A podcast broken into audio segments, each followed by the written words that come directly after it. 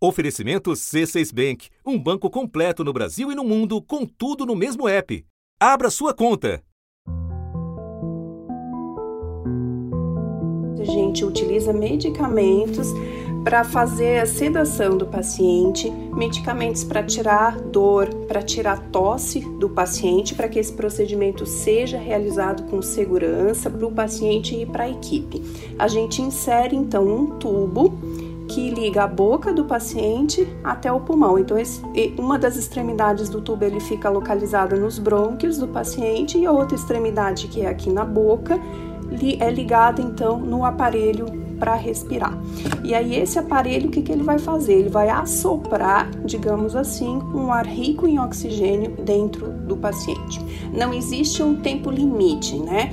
Então isso pode variar de poucos dias até algumas poucas semanas um conhecido procedimento de unidades de tratamento intensivo, inescapável em casos graves de Covid, se tornou a face mais recente do colapso do nosso sistema de saúde.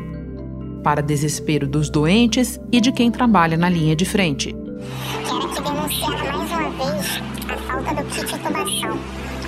E são medicações necessárias para sedar o paciente no momento da intubação. O paciente ele acaba acordando fica agitado, acaba não tendo uma boa adaptação à ventilação mecânica e com isso, em vez de melhorar o quadro do paciente, o paciente acaba agravando. A contenção mecânica usada sem sedativo, aí realmente é uma forma de tortura, porque é, o paciente está ali incomodado, né, e está se vendo numa situação que ele não pode nem mesmo chamar é, ajuda, né? Eles ficam tudo acordados, sem sedativos, entubados, amarrados e pedindo para não morrer. Cada dia que passa piora mais um bocado.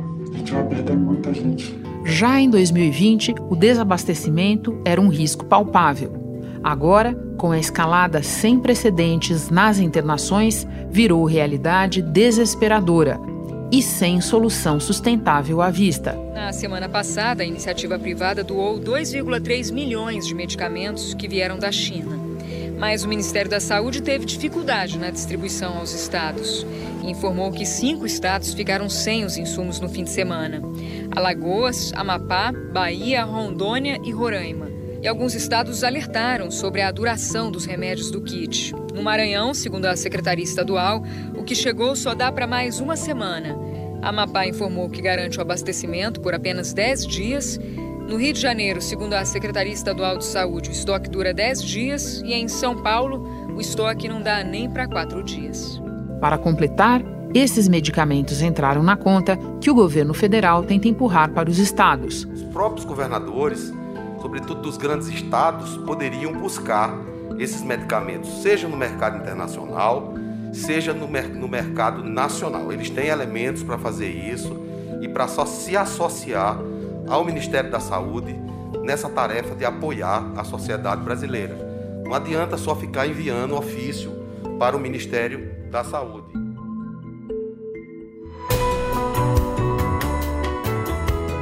Da redação do G1, eu sou Renata Luprete e o assunto hoje é intubação. O que significa para pacientes e médicos fazê-la nas condições do momento em muitos hospitais brasileiros? E como esse drama se inscreve no cardápio a ser investigado pela CPI da Covid. Dois médicos convidados neste episódio: a intensivista Lara Kretzer, coordenadora da Força Tarefa para a Alocação de Recursos Escassos da Associação de Medicina Intensiva Brasileira.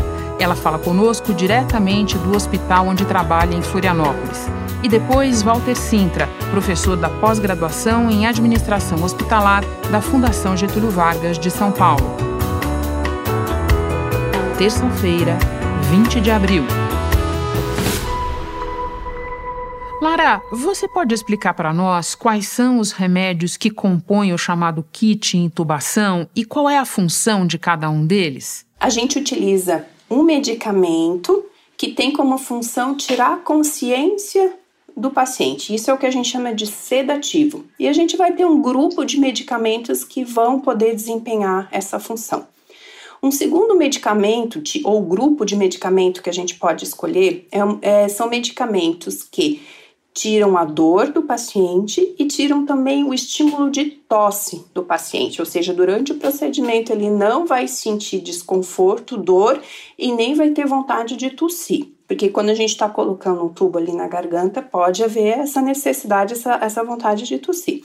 E a gente utiliza também com bastante frequência um terceiro tipo de medicamento que tem como função paralisar a musculatura do paciente, para que ele fique bem paradinho, de maneira a relaxar a musculatura e permitir que esse procedimento seja feito também com segurança. Lara, aí a gente deve entender que o paciente vai precisar de todos esses medicamentos pelo tempo que ele ficar entubado?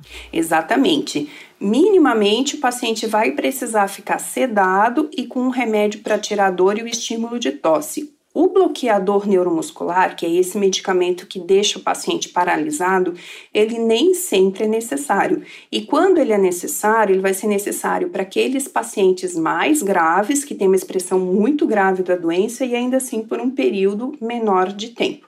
Então a gente usa esse remédio para esse medicamento para intubação, mas nem sempre o paciente precisa ficar com ele.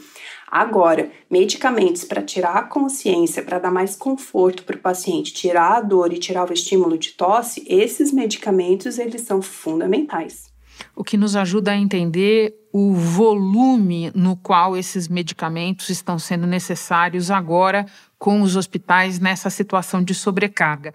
Agora, Lara, nós temos visto sucessivos relatos de diferentes partes do Brasil de médicos que estão tendo que fazer as intubações sem os remédios adequados. Na sala vermelha, os pacientes estão intubados e amarrados, estão vivenciando tudo acordado sem sedativos, pois não tem nenhum sedativo, acabou tudo. Só para o CTI e mesmo assim estão sendo rediluídos e não dá para todos os pacientes E que muitos pacientes estão vivenciando o que é estar entubado numa situação acordada. Você pode explicar para nós, na prática, o que é que isso significa para o paciente? Essa é uma das grandes tragédias da gente estar tá vivendo uma pandemia e tendo que administrar essa pandemia numa situação de crise, ou seja, quando a gente superou as medidas de contingência. A gente já está sem sedação até a segunda ordem não tem sedação no hospital, a gente faz os sedativos para poder manter o paciente em coma induzido. Não tem, se acabar, não tem com que trocar. Quando a gente se depara com uma situação como essa que a gente vive agora, que a gente vai ter um número muito grande de pacientes ficando doentes ao mesmo tempo, a consequência é que o sistema de saúde não vai dar conta de atender esses pacientes graves é, então, o sistema de saúde vai entrar em colapso e a consequência disso é que a gente não vai conseguir atender todo mundo e atender todo mundo com a qualidade. Os pacientes, eles ficam acordados, né? E, infelizmente, nós temos que amarrar esse paciente no leito para que no momento de agitação ele não venha aí arrancar o tubo. Para o paciente, o que, que isso significa? Que ele vai estar tá recebendo um cuidado de saúde de baixa qualidade. E mais do que isso, isso significa que ele está recebendo um cuidado de saúde é, que beira desumanidade, porque é, o, é muito desconfortável para o paciente ficar com aquele tubo, né, na, na garganta, ser ligado a um aparelho, porque esse aparelho ele funciona de uma maneira que não é natural, é uma respiração que é antifisiológica, ela não é a maneira como a gente respira naturalmente. É, isso gera uma aflição, um desespero, gera muita dor. Não tem como aliviar esse sofrimento do paciente, porque isso é um grande sofrimento. É só você imaginar você deitado com o tubo grosso enfiado na garganta, que vai até o pulmão, que está tentando te ajudar a respirar, e você tentando respirar junto com ele. É muito difícil para a gente ver isso. É muito triste. E a consequência disso, do ponto de vista emocional, é, é, enorme, e do ponto de vista físico, a gente provavelmente não vai conseguir ventilar o paciente de uma maneira apropriada. O oxigênio vai cair, porque o aparelho não vai conseguir entregar aquilo que a gente está pedindo para ele, o volume de ar necessário, a fração de oxigênio necessária. Então, o paciente vai ficar mais grave, vai cair o oxigênio e ele provavelmente pode morrer por conta disso. E a gente que está ali, a gente fica sem saber o que fazer, porque a gente tenta de tudo para poder manter a, a vida do paciente, mas sem, sem o essencial a gente não consegue manter a vida. É, ele pode ter infarto por conta do desconforto, ele pode ter picos de pressão alta, por conta disso ele pode ter até derrame, ele pode ter uma série de complicações clínicas em função desse estresse enorme que o, é, que o organismo está sendo submetido. Então, não só é do ponto de vista clínico inapropriado, mas do ponto de vista ético e humanitário também é mais inapropriado ainda. Ou seja, você está explicando para nós que não só esse paciente vai passar por situações aflitivas, desesperadoras mesmo, mas que isso tem um impacto real nas chances de sobrevivência dele, certo? Certo, exatamente, exatamente. Lara, para terminar, eu quero te perguntar sobre alternativa, se é que ela existe. O Ministério da Saúde começou a distribuir é, remédios do kit que foram importados por um pool de empresas. Muito ainda precisa ser feito, as quantidades necessárias são muito maiores. Mas nesse meio termo, nessa situação de agora, os médicos podem recorrer a alguma alternativa? Existe opção? Sim, a gente tem uh, o, o, grupo de medicamentos que a gente costuma chamar como medicamentos de primeira linha, que por conta das suas características eles vão ter um desempenho melhor. Faltando os medicamentos de primeira linha, a gente vai ter a opção dos medicamentos de segunda linha.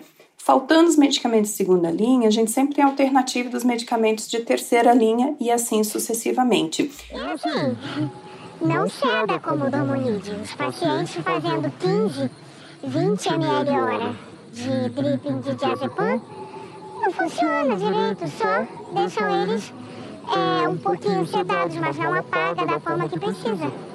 A maioria tendo que fazer contenção mecânica, porque não tem dormonide na casa. Ideal, evidentemente que não é mas a gente busca as alternativas. Como profissionais da saúde, a gente tenta fazer o melhor que a gente pode para conseguir contornar essa situação. Mas o que não pode acontecer é faltar medicamento. Então, assim, isso é incontemplável.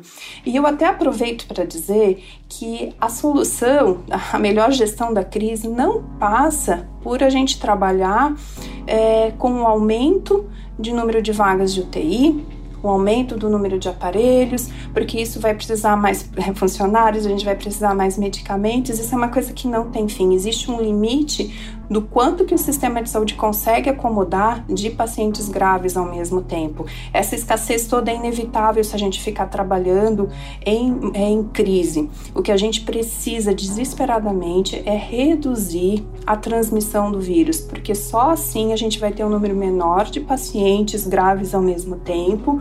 Com isso, o sistema de saúde vai conseguir respirar, vai conseguir atender todo mundo com toda a dignidade, com toda a qualidade que cada paciente paciente merece e assim sim, a gente vai conseguir oferecer aquilo que a gente deseja, uma chance real, concreta de cada paciente é, de sobreviver a essa crise e de uma maneira ética e humana. É isso que a gente defende.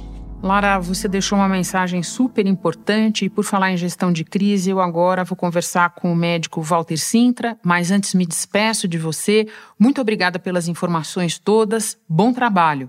Muito obrigada, é um prazer estar aqui.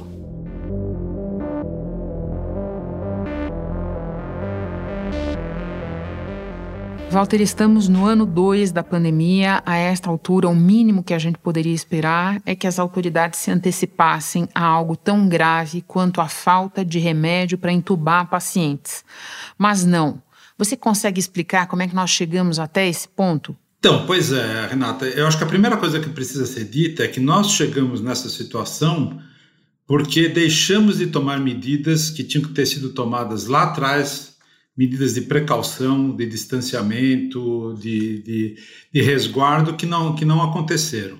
E tudo isso que está acontecendo hoje foi mais do que avisado. Enquanto sobravam comprimidos de cloroquina no país, faltavam remédios realmente essenciais para o tratamento de pacientes com Covid. Na reunião do dia 29 de maio, os técnicos do Comitê de Operações de Emergência estavam muito preocupados com os baixos estoques de medicamentos, como os usados para entubar pacientes em UTI, analgésicos e sedativos. Os técnicos alertaram o governo. Então, é uma situação muito grave, muito drástica e que poderia ter sido evitada. E o pior, né, eu acho que com, com essa uh, politização da, do combate da pandemia, foi levando a que as coisas fossem perdendo o controle. É, pensar que no estado de São Paulo o número de UTIs, leitos de UTI no SUS, foi dobrado durante a pandemia. E não foi e agora na segunda onda não foi suficiente. Por que, que não foi suficiente? Porque não há possibilidade de eu aumentar leitos de UTI indefinidamente se eu não tomar medidas para reduzir a transmissão do vírus. A gente não vai conseguir dar conta. E junto com a utilização dos leitos de UTI, veio todo o gasto de insumos que são necessários, principalmente para os casos graves, esses pacientes que são intubados, é o que é chamado kit é, intubação. Né? Houve um aumento muito maior da, do consumo desses é, insumos do que é, era o normal basal. Quadruplicou, quintuplicou o gasto com esses insumos. Primeiro, os enfermeiros aplicam no paciente um analgésico. O mais comum é a fentanila, que tem faltado muito e o preço da ampola dobrou. Pode injetar o segundo medicamento? Que é um sedativo para o paciente dormir. Os mais usados são o Propofol, o Midazolam e o Etomidato. Só o Propofol aumentou de 13 para 33 reais. Por último, vem o bloqueador muscular. As substâncias mais usadas são o atracúrio, rocurônio e pancurônio. Os preços deles também dispararam. Uma ampola de roncurônio, que custava 16, custa hoje 298 reais, 1.762% a mais.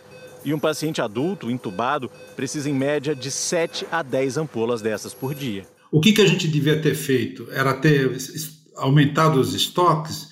Eventualmente também, mas não era essa a principal medida. A principal medida era ter era evitar que as pessoas chegassem nesse volume precisando de um leito de UTI. Tem uma outra questão ligada à necessidade desses medicamentos e por quanto tempo eles são necessários, que eu queria que você analisasse para nós do ponto de vista de quem é, pensa isso de maneira macro.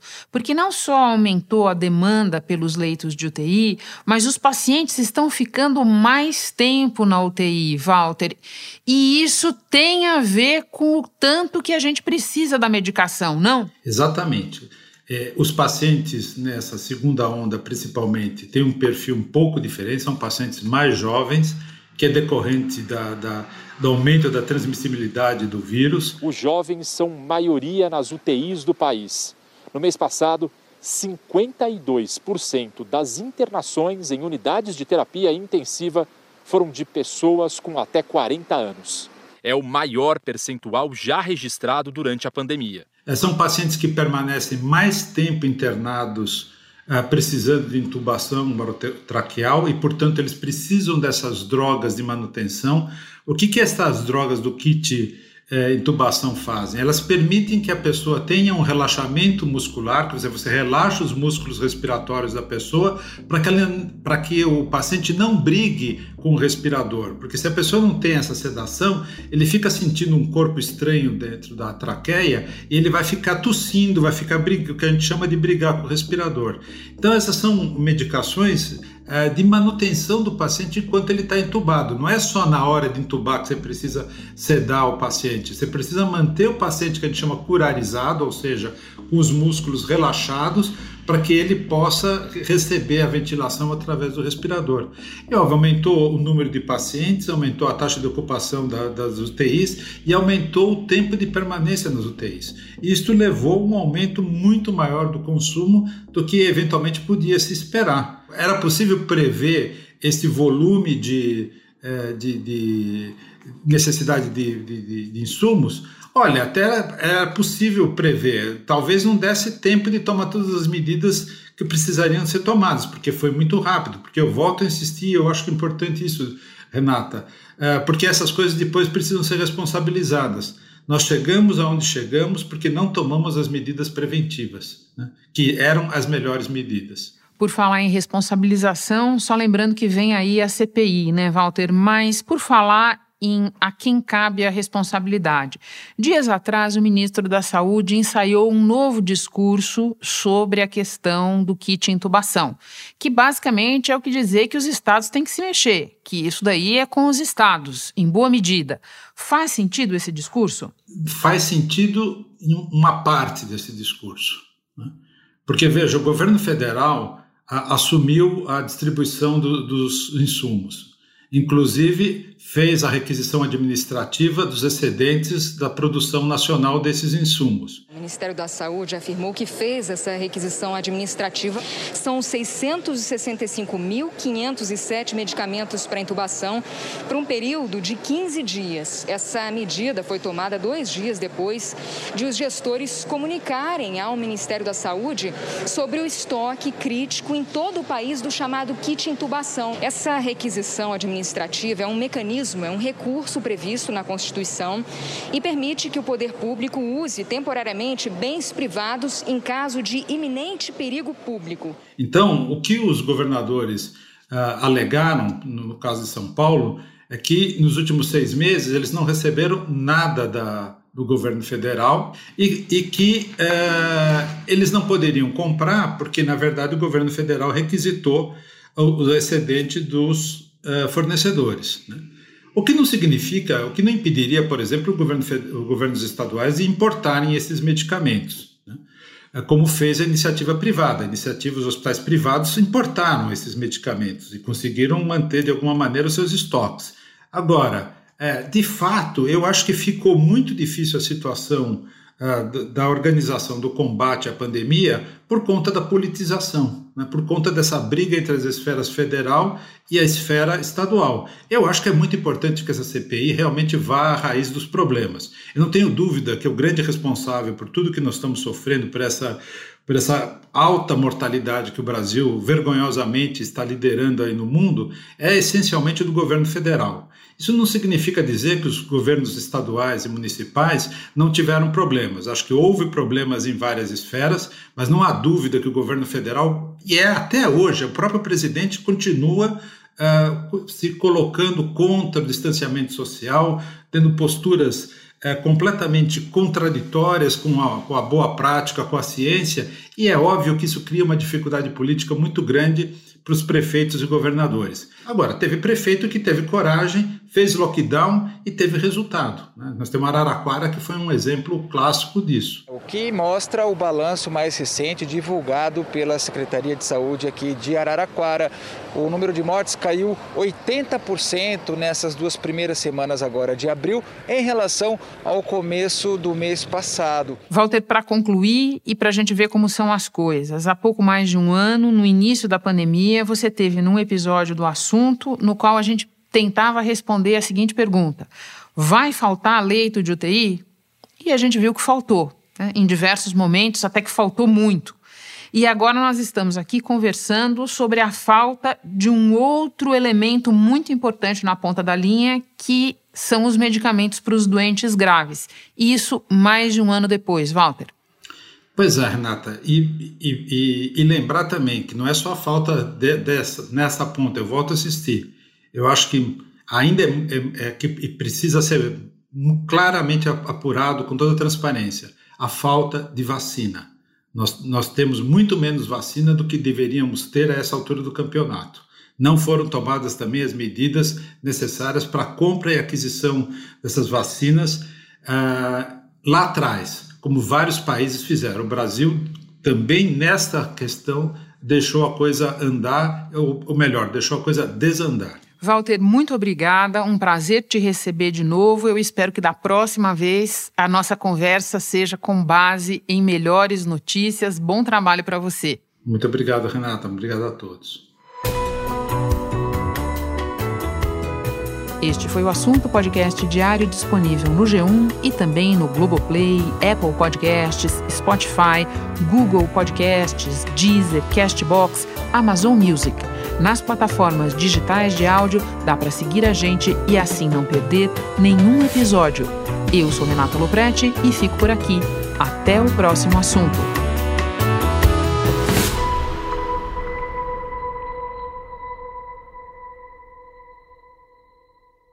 Você no topo da experiência financeira que um banco pode oferecer. Escolha um banco completo no Brasil e em qualquer lugar do mundo. Abra sua conta no C6 Bank.